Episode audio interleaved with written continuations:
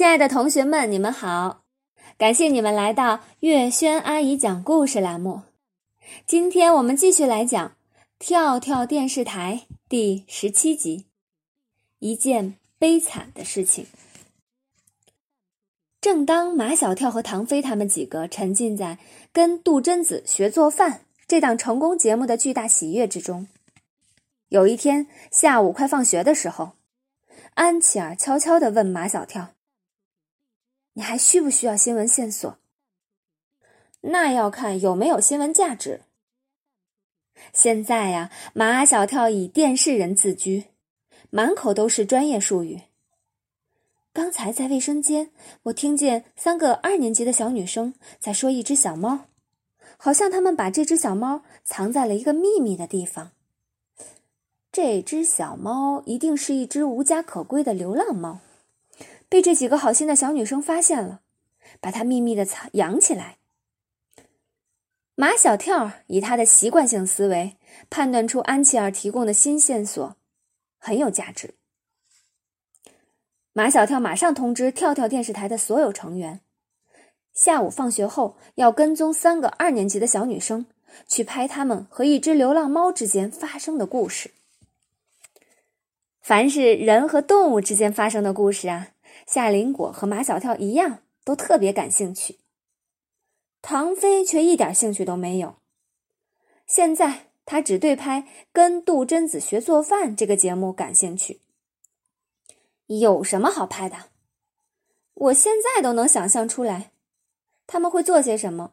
无非是抱一抱、亲一亲，再把他们从家里悄悄拿出来的东西，当然都是他们认为最好吃的，喂给小猫吃。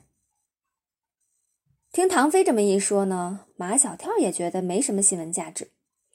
可是安琪儿说：“我看他们说话的时候样子很神秘，好像是要干什么一件什么事情。”听安琪儿这么一说，马小跳又觉得有一点新闻价值。他犹豫不决，但他看出夏林果是很想去拍的。这些日子啊。都在拍跟杜真子学做饭，好长时间没跟夏林果在一起拍节目了。就凭这一点，马小跳当机立断拍。唐飞，我再问你一遍，去不去？唐飞想都不想，不去。唐飞不去，就没有摄像机呀。但马小跳有办法让他去。如果你今天不去。周末你也别想到我家来拍杜真子了。这一招啊，真灵！唐飞突然间变得比谁都积极。走啊，那几个小女生在哪儿呢？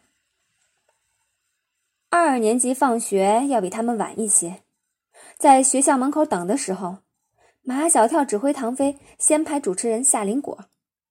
夏林果说：“现在我们要暗暗跟踪几个小女生，看他们会去一个什么样的地方。”去了以后又会发生一些什么样的事情呢？好，跟我来吧。二年级一共有四个班，已经有两个班放学了。安琪儿都没有发现那三个在卫生间里说悄悄话的小女生。你看清楚没有啊？是不是二年级的？二年级又有一个班排着队朝学校门口走来了。我看见了，我看见了。安琪儿看见在卫生间里悄悄说悄悄话的三个小女生都在队伍里面，跟上。队伍到了十字街口便解散了。三个小女生走在一块儿，一路叽叽咕咕，全然不知他们身后还有几个盯梢的人。可马小跳他们几个却十分投入的在模仿地下工作者，一路。左躲右闪，三个小女生拐进一条窄窄的小巷，小巷两边都是老房子，几乎都拆掉了，眼前一片废墟。三个小女生肯定来过这里好多次了，她们深一脚浅一脚，朝一堆灰色的断墙跑去。他们跑到断墙后面，看起来像先前这户人家的后花园。有一些残败的花草，还有一些布满青苔的花盆落在一起。两个小女生把最上面的一个大花盆抬开，另一个小女生的手伸向下面的一个花盆里，随即听到一声微弱的、带着颤抖的小猫叫声。这个小女生拎着猫尾巴，把小猫从花盆里花盆里拎出来，扔在地上。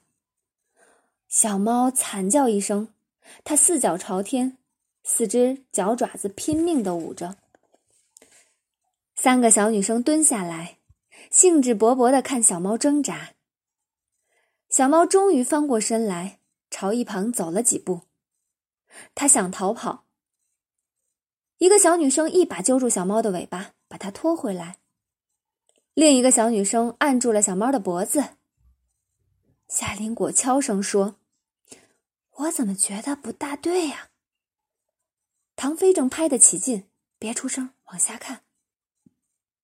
那个大眼睛的小女生从书包里拿出一个矿泉水瓶子，里面装了半瓶子红色的液体。安琪儿捂住嘴问毛超：“那是什么？”番茄酱。三个小女生一起动手，给小猫灌红色的液体。喵！惨烈的叫声撕心裂肺，小猫蹦起来，在地上滚来滚去。小猫痛苦万分，三个小女生就这么笑嘻嘻的看着它，好像在玩一个没有生命的电动玩具。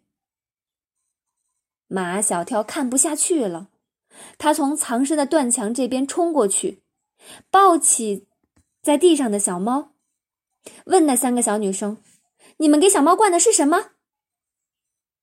三个小女生撒腿就跑，张达和毛超追上去。把他们都抓了回来。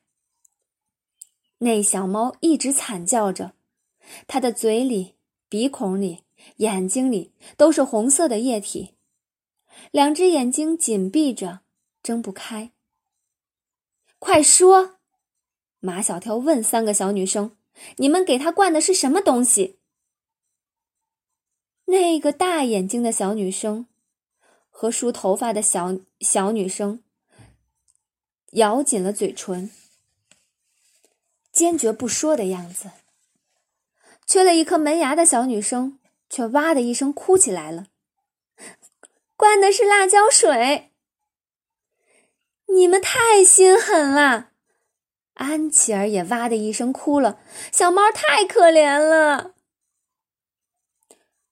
马小跳说：“现在不是哭的时候，快救小猫。”我包里有湿巾。